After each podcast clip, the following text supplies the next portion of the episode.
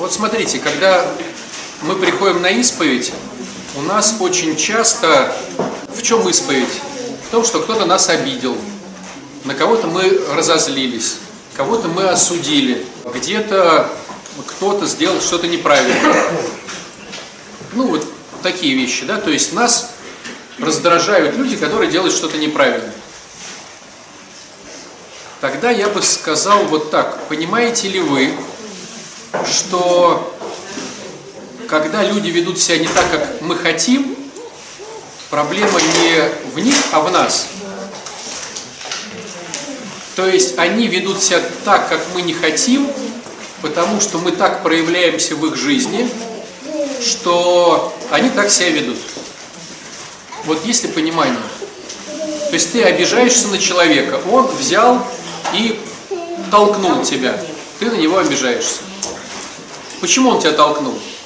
Потому что ты так проявляешься в его жизни. Он пришел бухой к тебе. Ты так проявляешься в его жизни. Допустим, я обижаюсь на батюшку, который, когда крестил нашего ребенка, был употребивший, пьяный был. Почему батюшка, крестивший твоего ребенка, был пьяным? Ты так проявляешься в его жизни, что он разрешил себе быть пьяным, когда крестит твоего ребенка. Если бы пришел Путин со своим ребенком, вряд ли он бы был пьяным. Вы понимаете, да? Если бы пришел его начальник, вряд ли бы он был пьяный. Ну, то есть, ты так проявляешься в его жизни. Тебя кто-то толкнул в метро.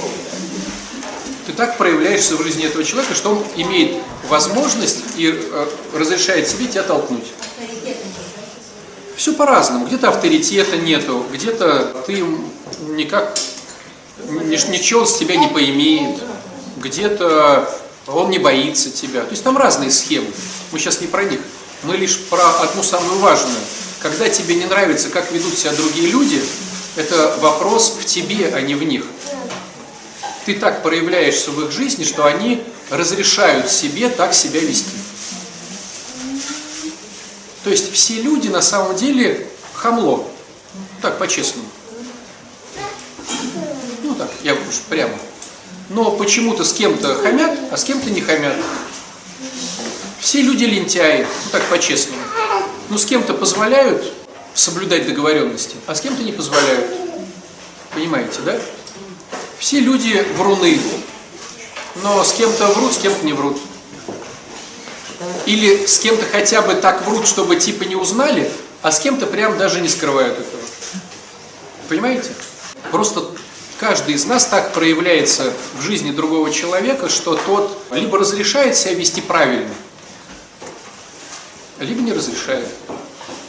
Поэтому, когда мы исповедуемся или просто мы находимся в грусти о том, что что-то не так, то все это просто потому, что это, это я, а не он. А вот себя обвинить очень сложно технически. Ну, сказать, что это из-за меня. Как это из-за меня? Ты же должен. И вот теперь давайте более глубже. Есть ли понимание, что в этом, в этом контексте муж не должен? Он как бы должен, но не должен.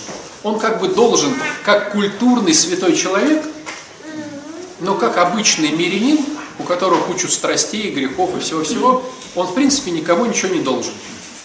Он будет это делать только тогда, когда ему выгодно. Он будет вести себя правильно, относительно твоего правильно, только тогда, когда ему это выгодно. Я вот сейчас недавно вспоминаю, ну, недавняя была исповедь, там, короче, муж с женой, а у них папа от, ну, отец сына, получается, да?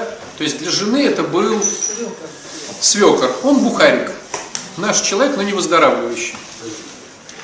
И не скрывающий всего этого, значит, э, и как-то его терпит и терпит. Он бухает дома и бухает. И вот появился новый, новый человек в их семье, да, появилась вот жена сына. И он, э, какой-то праздник, он уже пришел подвыпивший, она на кухне что-то готовит, и он что-то там к ней полез. И она говорит, я, ну, как сказать, не особо отследила эту, это движение, но я просто взяла сковородку и со всей силы его ударила по голове. Ну, то есть это был прям криминал. Но она говорит, я это сделала неадекватно. То есть у меня не было идеи, что он вот сейчас такой, и я сейчас буду, значит, как-то... Ну, то есть это было непреднамеренное такое попытка убийства, да? То есть она там что-то жарила, кошеварила, он там что-то попытался, она взяла эту прям говорит, тяжелющую сковородку и прям по голове его ударила. Он упал. Он не умер, он ну, живой, да, это самое. Но прикол весь в том, что он теперь трогает всех, кроме нее, когда пьяный. То есть у него, даже у пьяного стоит табу на, да, понимаете, на что-то потрогать или сказать что-то, или вообще как-то посмотреть на эту женщину. То есть, типа, он пьяный, он типа не соображает, но тут он соображает. Понимаете?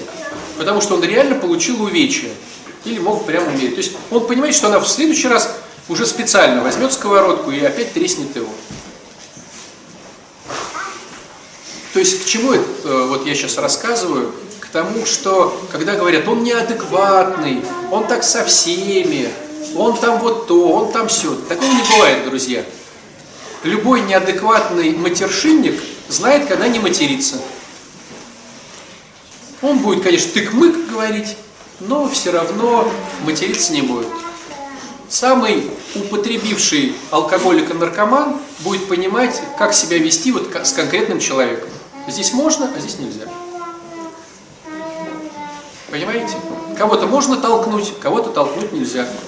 Кому-то можно нагрубить, а кому-то надо, ой-ой-ой, простите, извините. То есть мы так проявляемся в жизни других людей, поэтому имеем какую-то реакцию от них. Либо положительную, либо отрицательную. Вот и все. Поэтому все твои недовольства относительно поведения других людей, мамы, папы, что они там переписали на тебя квартиру, не переписали, что они там то или сё, мужа, жены, что он так-то или сяк-то, он вот это или вот то, детей своих, что они то-то или то-то, начальника или подчиненного, соседей. Это все только потому, что ты так проявляешься в их жизни, и они разрешают так себя вести. То есть ты виноват, не они. Это как зеркалит, да? Нет, ну просто ты так проявляешься. С тобой можно хамить. Вот, кстати, вы знаете, я видел такие штуки, когда было насилие в детстве. Ну, приходит кто-то и говорит, у меня было насилие в детстве. И этот человек, ну, трав, травмирован, да, это отражается на глубине его жизни во многом, да, он очень переживает, но когда начинаешь общаться с таким человеком, видишь, что он, в принципе, готов на новую травму. Что он так себя ведет, ну, ясно дело, что жертва, но вообще, он так себя ведет, что прям такое ощущение, что тебя подталкивают на, на, на это же действие. Вот, допустим, кто-то говорит, меня унижали в детстве. Но он так себя ведет, что прям хочется унизить. Вот я прям, я по себе замечаю. То есть себя нужно вести агрессивно, что Не про то, не про то. Не про то. Просто человек говорит, я очень травмирован, что меня мама в детстве унижала, оскорбляла. И вот он ходит такой печальный, грустный, начинает с тобой общаться. Вот чем больше ты общаешься, тем больше ощущений его хочется тоже унизить и оскорбить. Я отлавливаю себя прямо на этом, думаю, надо же. Ну, у меня нет э, в характере унизить и оскорбить человека, но, то есть он прям, то есть с одной стороны у него унижение, оскорбление, и он думает, что из-за них. Но на самом деле, так думаешь, надо же как. Или там, а вот об меня все ноги вытирают. Ну вы простите меня, ну простите. И прямо вот так хочется, хоп, так, знаете, прямо, вот прям само. Да, выпрашивает, вот совершенно верно, выпрашивает.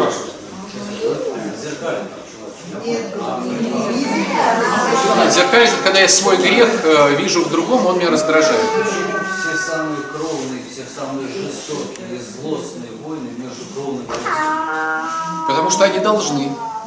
То есть мы, когда чужой нас... Ну, представьте простую ситуацию.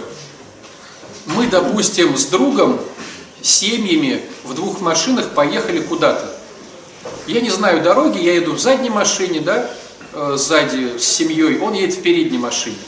И если он на мигающий светофор проскочил, какое у меня будет раздражение, да? Он же понимает, что я не знаю дороги. Куда он так торопится? То есть мы предъявляем больше, больше, что он же должен понимать, ну, близ, близким людям. Они просто такие же, так же живут, как хотят. Но я сейчас даже не про это, друзья. Мы вечно пытаемся переложить ответственность на кого-то или на чего-то.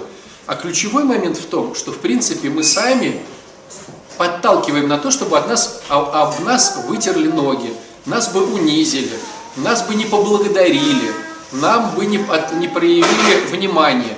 Мы такие.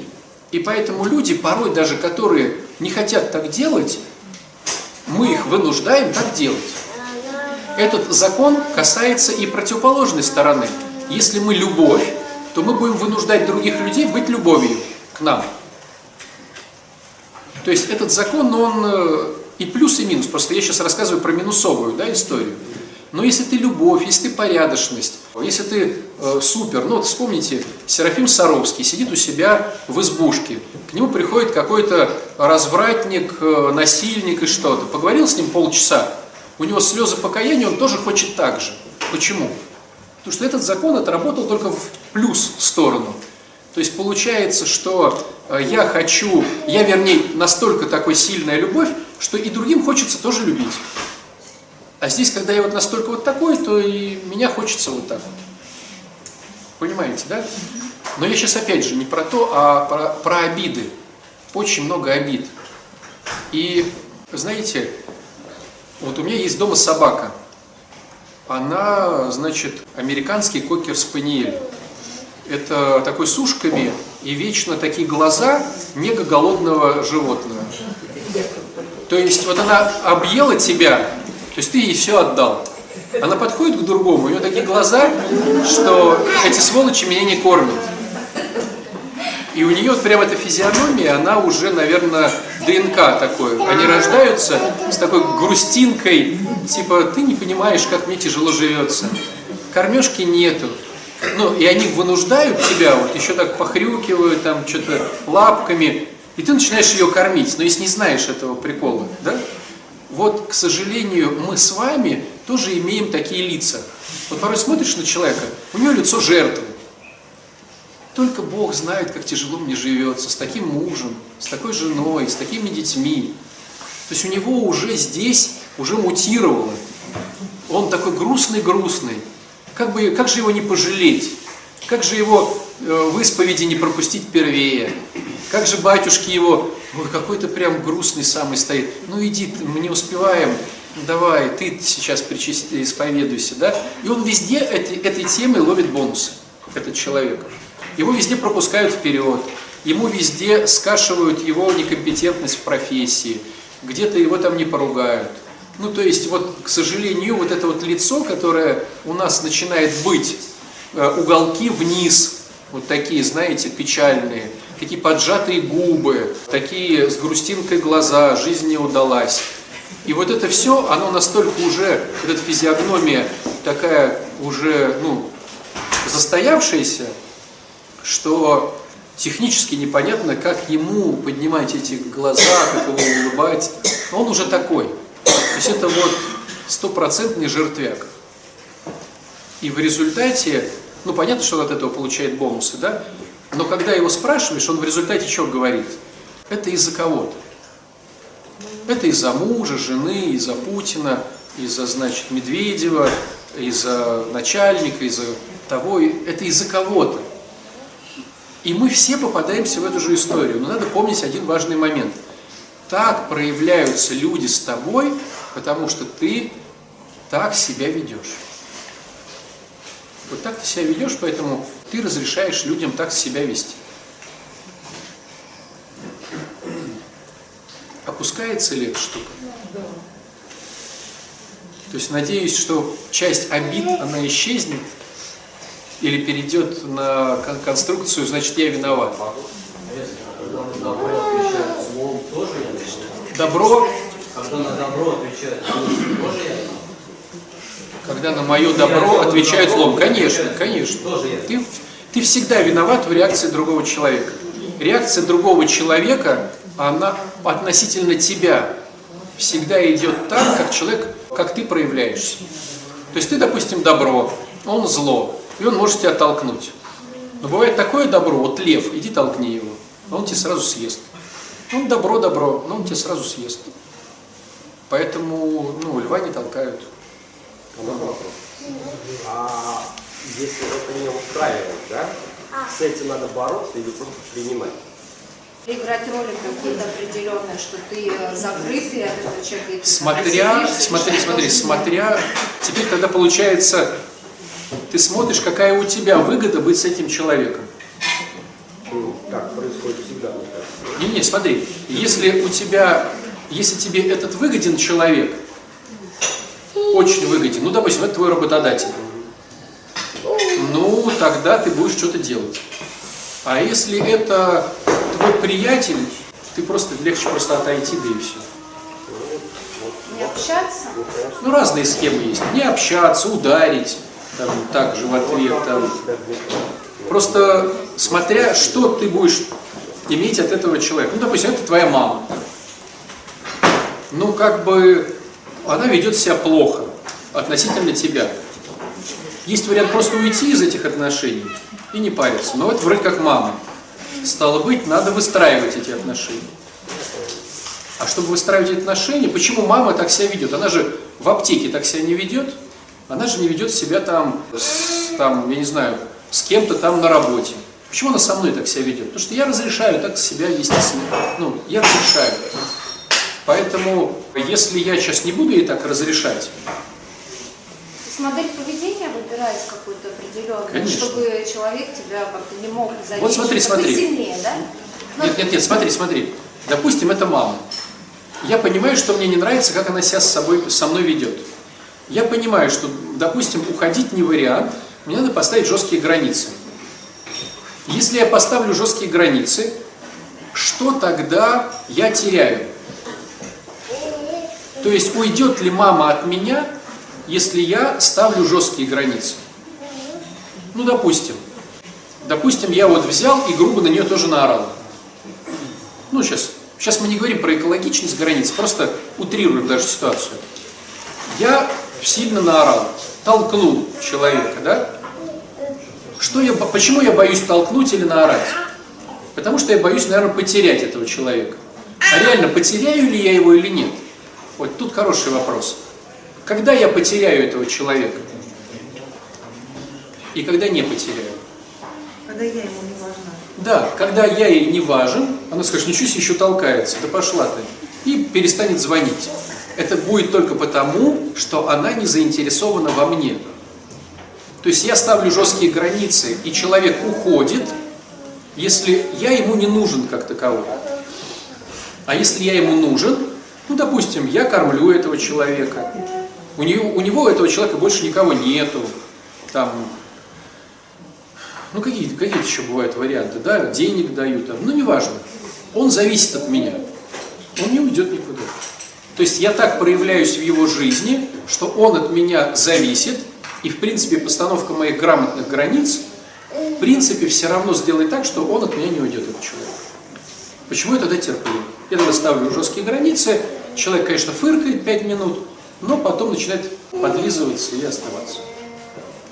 А если он уходит, это говорит о том, что на самом деле я в своей жизни так себя проявил, что ему, в принципе, легче уйти, чем со мной остаться. То есть схема работает одинаково и ко мне, и к ним. А как отследить, а, на что я стимулирую людей своим поведением и общением? Смотри, И да-да. Сменить а, свою Смотрите, допустим, женщина говорит, я всегда встречаюсь только с, с с женатыми мужчинами. Один раз, два раза, ну когда это третий, четвертый, только женатые ко мне липнут. Это говорит о том, что ты стимулируешь. Все меня обижают. Ну когда вот вариант, что двое, трое и больше, значит я сам провоцирую ситуацию. Сам механизм, что ну, прописать. Ну, Там сам не увидишь этой схемы. То есть в идеале это должен быть впереди идущий, ты, он все равно увидит, что ты и на него также воздействуешь. И он скажет, ну слушай, реально вот ты тот, и он тебе уже подскажет.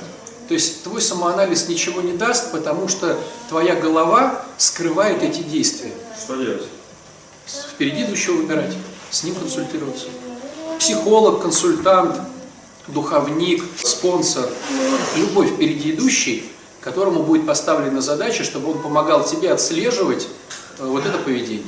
А как называется вообще, ну, вот этот блок данный? Ну, то есть, как сформулировать вообще эту задачу и практически решить? Наверное, мои стереотипы проявления в жизни. Вот я как-то проявляюсь так в жизни, что меня там все посылают, или меня там все не любят, или меня все э, игнорят. Знаете, такой анекдот. Доктор, меня все игнорят. Так, следующий. Ну вот, почему? Ну потому что вот так вот оно происходит. Но ты сам не увидишь. Ты можешь, вернее, заключить, что вероятно, вероятность этого есть, потому что это постоянно происходит. Это постоянно происходит с моим мужем, допустим, говорит женщина. Потом она смотрит, а муж так себя ведет со всеми? Да нет, с друзьями себя по-другому ведет, с начальством по-другому. Значит, технически может, может. Почему со мной он так себя ведет? Я даю ему такой повод. Ну, допустим, со всеми он не опаздывает, а со мной опаздывает. Со всеми он наливает чай, а со мной не наливает. Ну почему? Ну а почему это уже впереди идущий, который тебе начинает подсказывать? Вот. Мне кажется, сам, сам не сможешь. Ну, то есть, если возникает эта тема, допустим, что все меня используют, Да, да, как бы так. да. То есть, ну, ну что я? Ты понимаешь, что это в тебе, а не в, не в ком-то находишь впереди идущего и говоришь, слушай, у меня есть заморочка, все меня используют, покажи мне, что я делаю немного не так. А как отличить мой эгоцентризм, мою ошибку мышления? Мне может кажется, что меня используют, а может быть от манипуляции, действительно от того, что используют. Такой вот момент. Люди говорят, да ты просто эгоист, хочешь очень Ну и много. что, все эгоисты. И все хотят по-моему. И что? Но мы все, это наша природа. Мы все эгоисты, мы хотим большего. Мы сначала хотим снимать комнату в коммуналке, потом квартиру, потом хотим купить себе комнату в коммуналке, потом хотим всю квартиру купить, потом остров, да. То есть мы, мы все такие, да. И так и другие также себя ведут. То есть, когда, когда человек говорит, все тебя пользуют, э, вернее, ты манипулируешь, это он сейчас зеркалит наоборот. Он видит в тебе манипуляцию, потому что в нем есть манипуляция. Но мы сейчас не про вот эту схему, она более сложнее. Когда тебе дают претензию другие люди, они дают претензию не тебе, они дают, они дают претензию себе. Ну, вспомните, мы проводили как-то такие упражнения интересные. Мариночка, ты вспомнишь. Когда встает круг, допустим, 10 человек, один посередине в этом кругу, и ему говорят, как он плохо проявляется. Ты проявляешься жадным, ты проявляешься идиотом, ты проявляешься манипулянтом, ты прояв... ну, то есть ты как-то проявляешься. Чисто технически эти люди тебя почти не знают. Чего ты там для них проявляешься? Конечно. Они высказывают только свое. Это надо понимать, что в принципе сейчас они вообще не про тебя. Они про себя. Но ты их слушаешь. И это упражнение, как правило, идет одновременно. То есть все кричат ором. Но хитрость вся заключается в том, что ты услышишь только то, что тебя реально имеет. Это уже будет твое. Ну, допустим, образно говоря, человек толстый, он считает, что вот он супер толстый, всякое такое, и хочет похудеть, но его постоянно имеет тема с толстотой. И если ему скажут, ты худой, ну, допустим, дрыщ скажет ему, ты худой, он скажет, классно. А если кто-то, а, а толстяк или тот, кто худеет, скажет ему, ты толстый, он скажет про себя ты толстый, но ты-то на это отреагируешь, значит ты реально толстый. То есть надо замечать в этом упражнении только то, что тебя возмутило. Но в принципе, они не по тебе сейчас говорили, они говорили про себя. Но тебя возмутило вот это, то есть ты отзеркалил. Они зеркалят тебя, а ты ищешь просто отблеск, хоп, и ты его поймал. Как ты его по- поймал? Только тем, что тебя прям, «А, сейчас ударю. О, значит, это во мне есть. Но мы сейчас, это более сложный такой инструмент психики. Мы сейчас про обычные обиды. Мы все обижаемся. Начальство не то, муж, жена не все, дети не вообще. Почему? Потому что я так себя веду. То есть на самом деле вина во мне. С другими-то они себя так не ведут, а с тобой ведут. Значит, вот. Это признать тяжело. Потому что если ты это признаешь, то тебе надо что-то с этим делать. Ну, не хочешь же ты дальше, значит, надо что-то делать. А что делать? А это же тяжело, а страшно. А я хочу быть всегда хорошим. А я не хочу конфликтов. А я не хочу то, а я не хочу все. А если я потеряю вообще деньги? Сейчас скажу начальнику, он меня выгонит, денег потеряю. Скажу жене, она меня выгонит, отношения потеряю. Или скажу мужу, а я боюсь отношения терять, а я боюсь деньги терять, а я боюсь вот то, а я боюсь вот все. Лучше тогда стерплю от этого насильника таких реакций.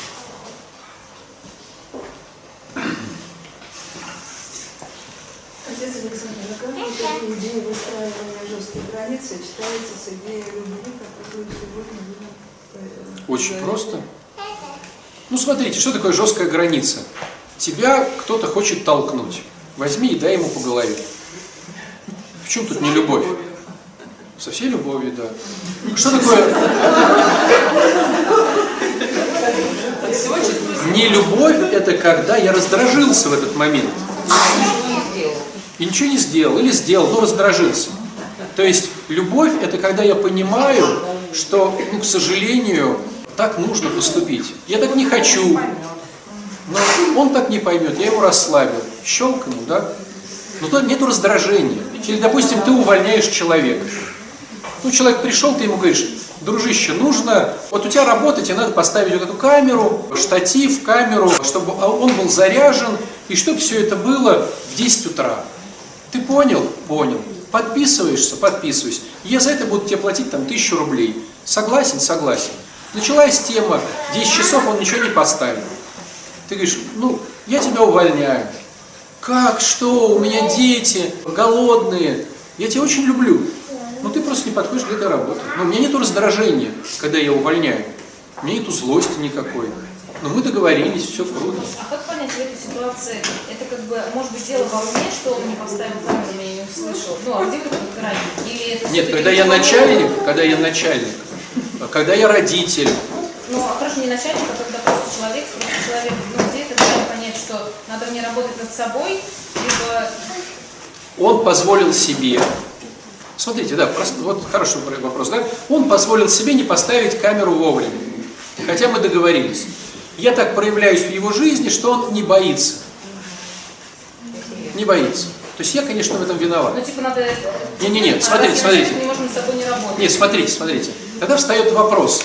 Мне сейчас потратить сил на то, чтобы найти нового человека, или потратить сил, чтобы работать над собой? И ты сам уже выбираешь. Допустим, в каких-то вариантах ты скажешь, не хочу тратить сил на... Ну, вот кто-то мне рассказывал такую тему. У нас на стройке все матерятся. То есть, чтобы заставить человека что-то делать, надо кричать матом. А я работаю против мата. То есть он задает себе вопрос, меня так не услышали, почему? Потому что я так проявляюсь в его жизни. Как я проявляюсь? Я не матерюсь. Мне надо сейчас поработать над собой и начать материться, чтобы этот человек меня услышал, или мне проще найти другого. Если это хороший сварщик, и тебе его не найти, но он так уже законсервирован, что он слышит только мат, ну, наверное, один вариант. Вот. А если, ну, а- или другой вариант, ты говоришь, слушай, дружище, я не ругаюсь матом, просто ты меня не услышал, прости меня, пожалуйста. Есть люди, на которых пока не наорешь, они не сделают. Ну, Смотря что ты хочешь. Нет, ну, смотря что ты хочешь. Я хочу, чтобы этот человек меня услышал. Да, но для этого мне нужно чем заплатить? Мне надо начать орать матом. Хочу ли я этого или нет? Кто-то говорит, хочу, и ругается матом на стройке, а дома не ругается. А кто-то говорит, я не хочу. На стройке все ругаются. Но есть люди, которые у нас в этой теме, и они... Уходят оттуда. Все матом ругаются. Хорошо. Есть муж. Пока я мужу не накричу, или пока я мужу не скажу что-то и не отманипулирую, он этого не делает. Мне надо работать над собой. Или не надо. И ты выбираешь, что тебе легче. Может, ты говоришь, я, нет у меня сил больше с этим работать. Мне легче мужа поменять. А кто-то говорит, нет, мне надо что-то с собой делать.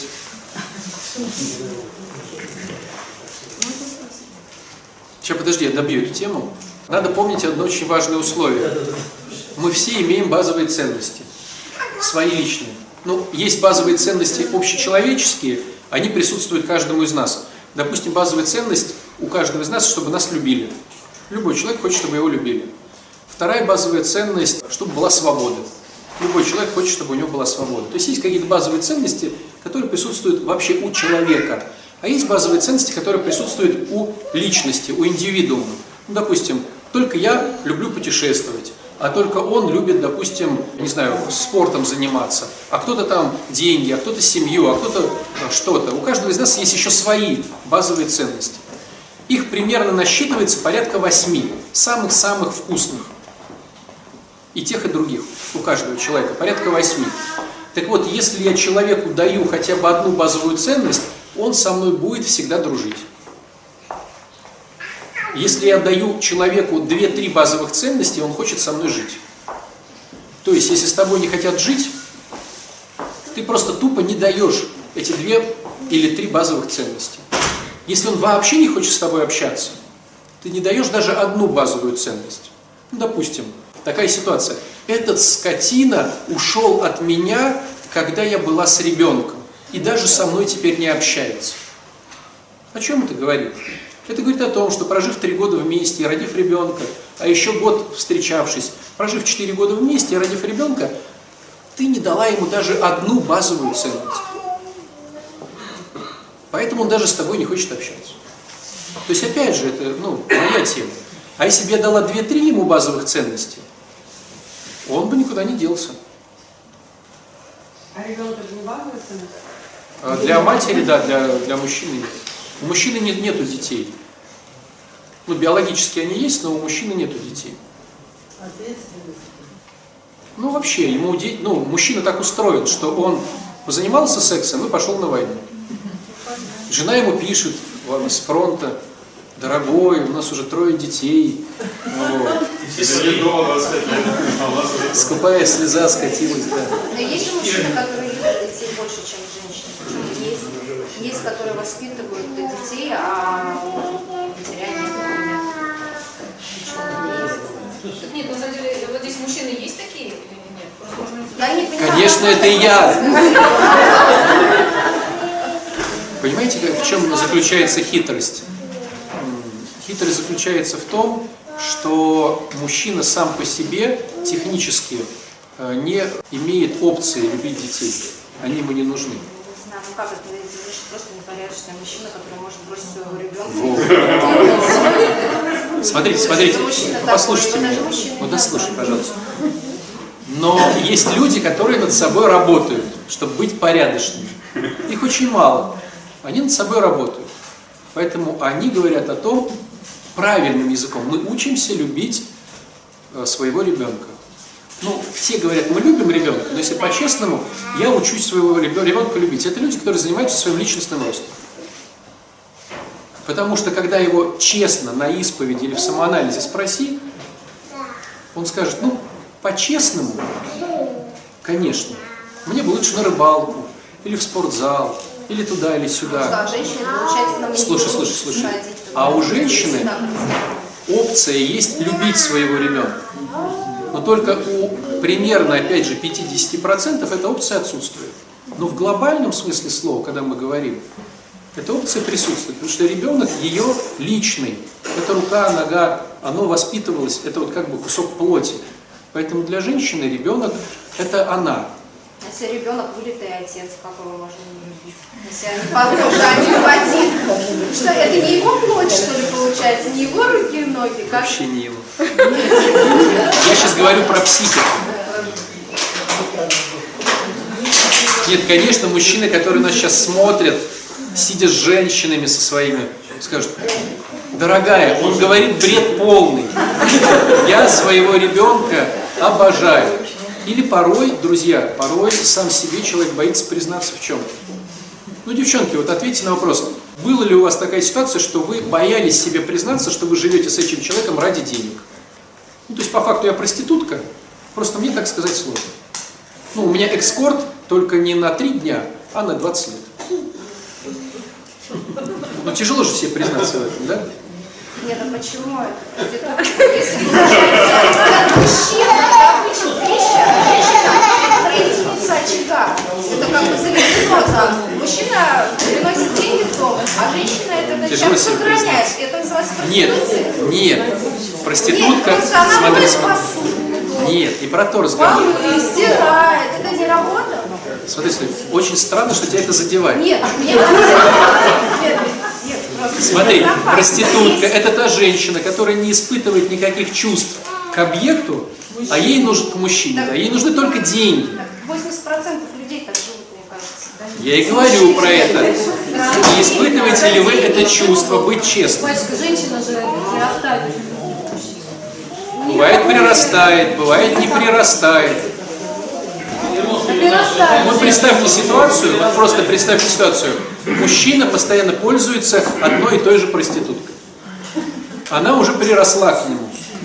Он прирос к ней, он не хочет других. Но чисто технически она дает ему интим за деньги. Ей не важно, чем он дышит, какие у него цели, задачи, как его накормить. Ей не важно.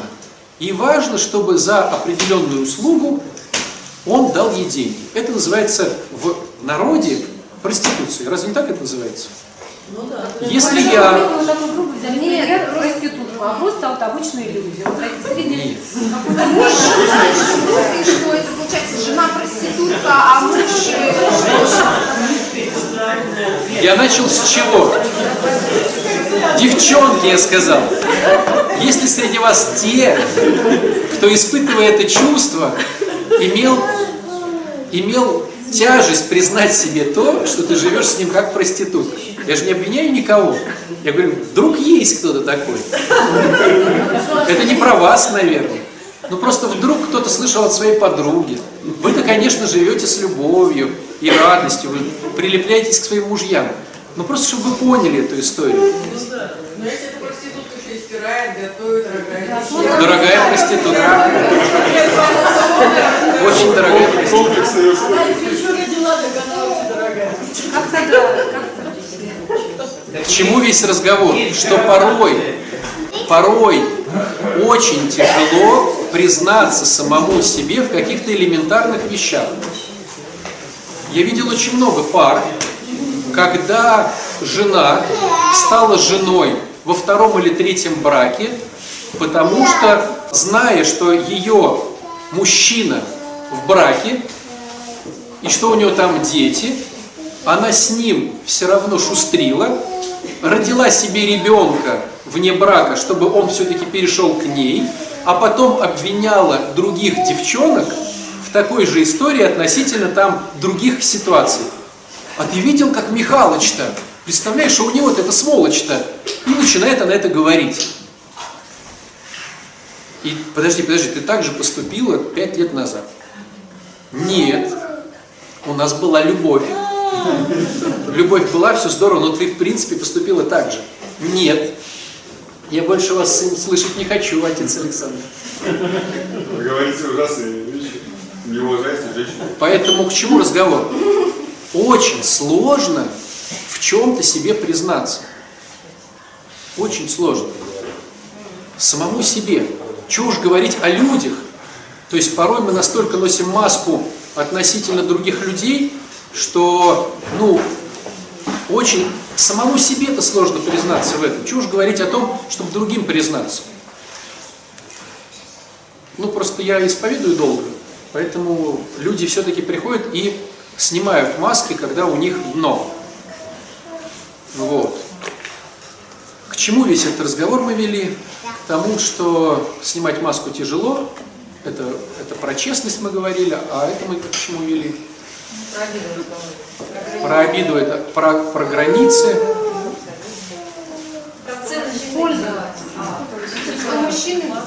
А, вот, круто. Про детей. То есть, когда, то есть, мужчине тяжело признаться, что он и дети это разные ну, вещи. Ну тяжело ему признаться. Реально тяжело. Ну как это? Что получается, женщина сама для себя рожает? Ну да. Конечно. Открытие а сегодняшнего дня. семья, любовь, там, такое. Ну не, не, не тоже ты рожаешь, ты сама для себя. Почему? Для семьи, что, а как это, а он же ни при чем А получается? ну он может в любой момент уйти, и все, ребенок с тобой. Ну что, правда, правда? сам? Отец Александр. Почему все молчат, мужчины замечательно? Короче, замуж не. Почему не выходить замуж? Ты покупаешь машину, ты заправляешь ее бензином. В принципе, машине не нужно, чтобы ты заправлял ее бензином. Так что ж, теперь мне машину не покупать? Не покупай, ходи пешком. Просто есть какие-то штуки, да, ну смотрите, то же самое можно сказать про женщин. Любой женщине нужна безопасность. Это ее опция от природы. В наше время безопасность – это деньги. То есть, говоря простым языком, любой женщине нужны от тебя деньги, от мужика. Мужик может сказать, так что, они все продажные такие сволочи, им только деньги нужны? Ну типа да, все, я никогда не женюсь. Ну не женись. Просто мужчине нужно одно, женщине нужно другое. Мужчине что-то не нужно, и женщине что-то не нужно. Что это получается взаимовыгодное отношение, а не любовь? Всё? Yes. Мне просто интересно, да? Одно другому не мешает. Для тебя сегодня прозрение. Отец Любовь рождается где-то через 10 лет после совместной жизни. Не любовь рождается, идея, что этого скотину все-таки, наверное, как-то надо любить, потому что вроде бы и ничего. Идея рождается через лет 10 совместной жизни, а начинается какое-то плодоношение через лет еще 10. Вот вспомните такое, такое дерево, как э, этот самый оливки. Вот вы знаете, что оливки сразу не плодоносят. Они плодоносят где-то на лет 70, но зато потом до лет чуть ли не тысячи они плодоносят. Вот та же история с любовью. Мы влюбляемся, но мы влюбляемся в какую тему? Я люблю рыбу, надо ее поймать, убить, разделать и пожарить. Поэтому я рыбу люблю. А любовь, которая Христова, это я, если люблю эту рыбу, я ее отпускаю. И с ней потом играю, если она при, приплыла обратно. Христова любовь. Так вот, вот эта идея Христовой любви, настоящей любви, идея только рождается через лет 10. А плоды, то есть у тебя родилась идея, что тебе надо рыбу отпустить. Но ты еще ее не отпускаешь. Только идея родилась, что жену надо отпустить. Надо разрешить ей делать, что она хочет, и что она не хочет, пускай не делает. Только идея родилась через 10 лет. А разрешишь ты ей это делать еще через лет 10. То есть ты отпустишь эту рыбу только через лет 10. И жена, и жена только через 10 лет понимает, да, мужчине надо давать свободу этому скотине. Смотрит на него в кулаке, у нее здесь ножки, э, здесь голова. И она такая, у нее только через 10 лет рождается идея, надо бы свободу ему дать. Это, наверное, любовь. И только через 10 лет еще, то бишь через 20 от начала, она так... Еще не до конца, еще не так.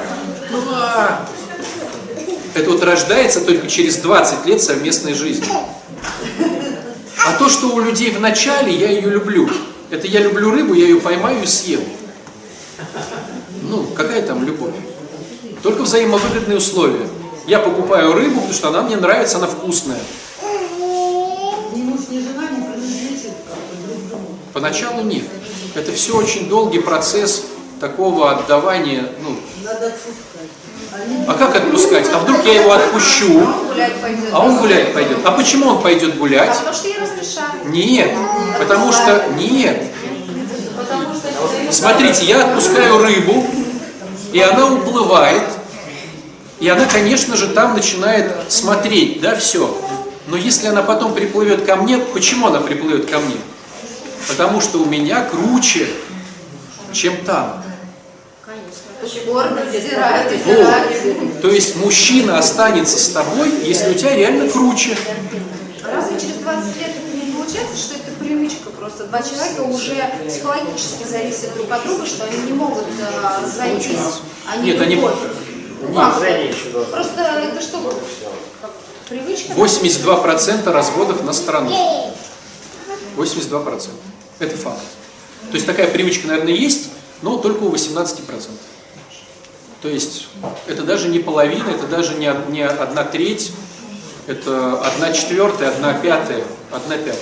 У одной пятой получается так, но это не привычка жить, потому что это 8 детей и ипотека.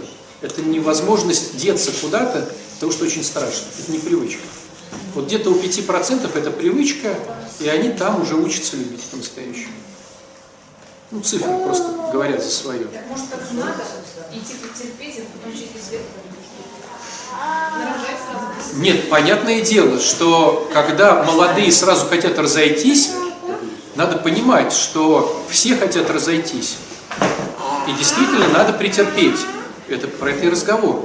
Но претерпевая, надо создать как минимум 2-3 базовых ценности для своего человека.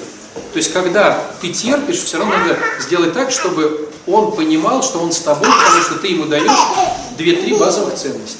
То есть, надо, значит, узнать, какие эти базовые ценности, и делать их классно. Это тоже время. Что получается, удерживать человека, что нужно делать так, или играть какие-то роли для того, чтобы он не ушел, или что? Любите меня такой, какая я есть. Да, я так считаю. Правда. Ну, хорошо. Можно я Конечно. Я работаю когда работать с детьми. Мне сказали, ты кому ты, девочки или мальчик? Я говорю, девочка. Мама говорит, если девочка принимает, больше не волнуйся. Я говорю, мальчик. А мальчика надо завоевывать каждый день. И мужчину тоже. Это говорят более опытные. 50 лет замужем. И он никуда не девается. Области наши. Завоевывать каждый день. Мужчина завоевывает женщину, женщина этого завоевывает мужчину. вот реально тоски на душе ни у кого. Вот смотрите, вот смотрите, давайте, давайте поговорим опять же про, давайте поговорим также про э, тему с каршерингом, который тебе нравится. Вот, так вот, Вот смотрите, давайте поговорим про каршеринг с точки зрения тоски. Смотрите, тоска, вот давайте, вот давайте поговорим с точки зрения тоски. Надо завести себе приложение. Каршеринг это когда я беру чужую машину, где идет по, по, по, по, поминутная оплата. Мне надо завести приложение. Потом мне надо найти ближайшую машину, которая может быть очень далеко. Потом мне надо ее сфото- Подожди, потом сфотографировать ее со всех сторон, потому что если кто-то ее повредил, а я не заметил, мне потом бабки придут. Надо проверить все коврики. Надо проверить то, надо проверить все, надо на ней поехать, потом грамотно ее поставить. Вроде ни- никому не понимаешь, что это какая-то тоска. Да, так я первый раз, когда села, у меня аж прям капец внутри было. Понимаешь? А потом, А потом это классно. нет, все можно, я сейчас как пример показываю, что все можно описать со стороны тоски и со стороны крутости. Тот, кто живет в браке, говорит, ну да, все понятно, зато круто, все равно. Ну да, есть нюансы, но зато круто. Так это не каршеринг. А кто-то, нет, любую тему, Там не поминутная оплата. любую тему можно описать со стороны тоски и со стороны радости. Каршеринг можно описать со стороны тоски, со стороны радости. радость тогда говорить, все, что-то не хочется. Да, А я вам говорю, а почему я вам говорю про тоску? Почему я говорю про тоску? Потому что когда мы ставим цели, допустим, найти мужчину, родить детей, мы не делаем этих целей только потому, что мы сразу же не осознаем, что за это надо заплатить. И поэтому, а если осознаем, то не готовы в это, в это вписаться. Понимаете? То есть вот мне, допустим, пришла тема по каршерингу, мне сказали, надо фотографировать, надо коврики проверять, надо далеко к ней идти. И я осознаю эти вещи теперь. И у меня есть два варианта. Либо забить и ничего не делать, либо все-таки пойти искать эту машину и фотографировать ее. Понимаете, да? То есть э, многие, когда начинают этим заниматься, не зная подводных камней, потом отказываются. А если я заранее вам говорю о том, что есть такие подводные камни, и вы все равно на это идете, вы говорите, ну да, есть подводные камни. Ну и что? Ну что, давайте не каршеринг, тренировки. Давайте разберем тренировки со стороны тоски. Надо платить абонемент, надо куда-то ходить, потом надо кого-то слушаться, потом это же насилие над личностью, потом все болит. Ну и что? Говорит кто-то, кто тренируется. Ну да, ну зато круто. Ну а? А ты не попробуешь, потому что у тебя нет отношений. Ну они же были. И что, было не круто? Ну, первый там год, два, три. Четыре, пять. Потом он ушел. Ты не создала для него базовую ценность. Прости. Давайте подведем итог. Первый итог заключается в том, что мы сами во всем виноваты. Второй итог. Мужчине не нужны дети. Ну не нужны мужчине дети. Но есть некоторые мужчины, которые над этим работают. Вам тоже дети не нужны? Да никому они не нужны, этой опции нет. Ну хорошо, давайте вот для девчонок, для танкистов самый, слышит Ну, честно. Смотрите, мужчине непонятно, зачем вам дарить цветы. Ну нету такой опции у мужика, Ну, понятно, что он не понимает, потому что знает, что вам это нужно. Конечно.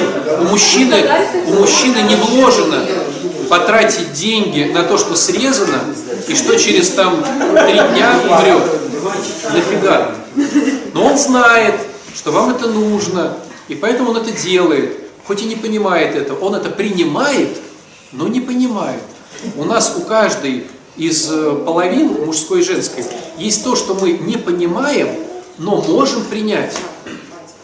Женщина может не понимать, как это не любить ребенка, но может это принять. Именно вот такой. Мы можем не понимать каких-то вещей, зачем мне нужны цветы. Мы можем это принять. Ну окей, ну, ну нужны тебе цветы, ну хорошо. Я не понимаю, но дарю тебе их. А тогда зачем мужчина собирает своих детей в выходной день и едет с ними там на лыжах? каждого кататься, свои темы. Смотрите, Мужчина на своих мотивах. Самооценка повышается.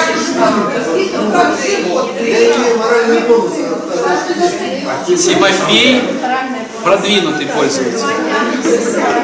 Есть такое мнение, что ну, мужчина относится к детям так, как он относится к этой женщине.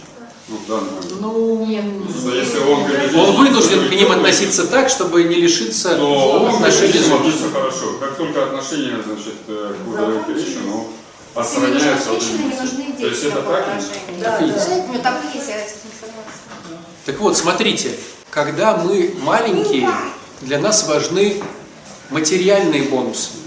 Конфета, телефон, компьютер, материальные бонусы, часы какие-то.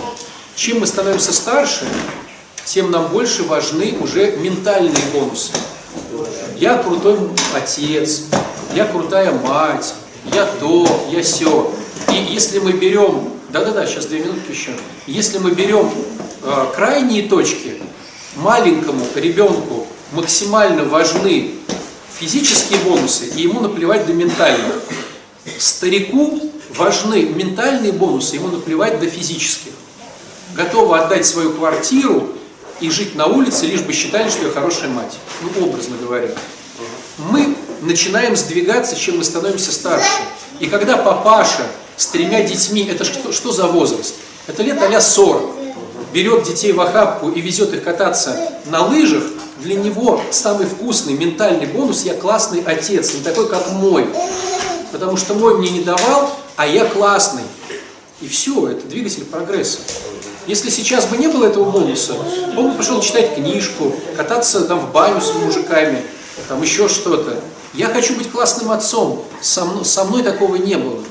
Поэтому я сейчас разорвусь весь, но это будет. Ментальный бонус. Но не факт, что это у каждого происходит. Почему эгоистично? Ну, Про ментальный бонус у каждого. Нет, Ну, а если ментального бонуса нет, да, да, да, у каждого свой бонус. Ну, вот А если бонусов нет, то не происходит. Что, ну, не факт, что у каждого мужчины Совершенно по верно. Совершенно верно. Это просто один из бонусов. Да, да. Просто он нечестный сам с собой. Если сейчас взять его, посадить и позаниматься с ним дня три, чтобы он махнул рукой и сказал, ладно, режем правду матку, то он просто в конце скажет, да, хочу лежать на диване, смотреть Comedy Club, и чтобы мне приносили еду. В идеале. И ты бы, да, вот чтобы ты была не мой, но очень красивой. И чтобы у тебя были родители богатые, но ты была бы, значит, сиротой. Вот. И чтобы ты очень хотела секс постоянно. То есть ты стоял бы в углу, смотрел говорил, ну когда, ну когда. Но при этом ты бы не говорила это, а только молчала. Никогда не болела голова, да? Вот Какой-то вы описываете какого-то мужчину, ну, тупого совершенно. Почему? Умному мужчине нужна нормальная, умная женщина.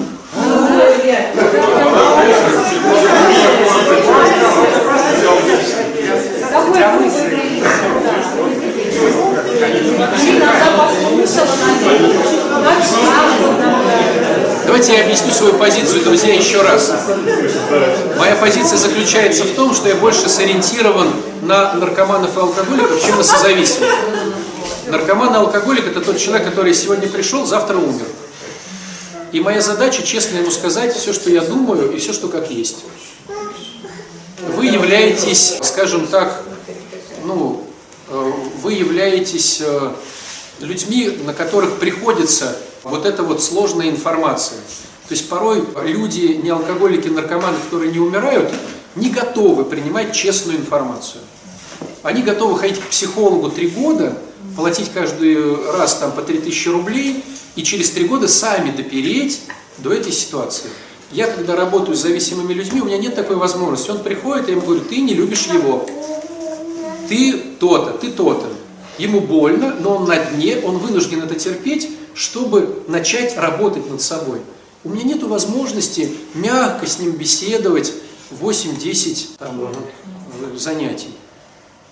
А у вас получается, вы как бы, ну, вынуждены сейчас это слушать, честное, хотя порой кто-то не готов к этому. Вот. Поэтому у нас как происходит? Ты, ты это слышишь, пока у тебя такое полудно, но как только дно у тебя прекращается, ты не готов слышать отца Александра и уходишь в другой храм. И у нас в результате, как правило, постоянно люди со дна. Вот они пришли на дне, они готовы слушать честность. Потом, да ну, как это муж меня не любит, что изменяет? Да ну, какой-то бред он говорит, хоп, ушли. Вот. Я же не на дне. То есть я привык говорить честные вещи, которые режут. Но зато с ними можно очень быстро начать что-то делать. А можно быть в масках. Все дети любят пап, все папы любят детей, все мамы просто так с ними, все они, у нас любовь. Но этого нет. Ну зачем быть в иллюзии лишний раз? Этого нет. Так легче жить. Так легче жить. Поэтому, когда у тебя не дно, так легче жить. Когда у тебя есть дно, надо просто знать, от чего оттолкнуться. Надо отталкиваться от базовых понятий, которые существуют. Это дно. А? Надо понять еще дно. Да, если тебе снизу постучали и сказали привет, а ты думал, что дно.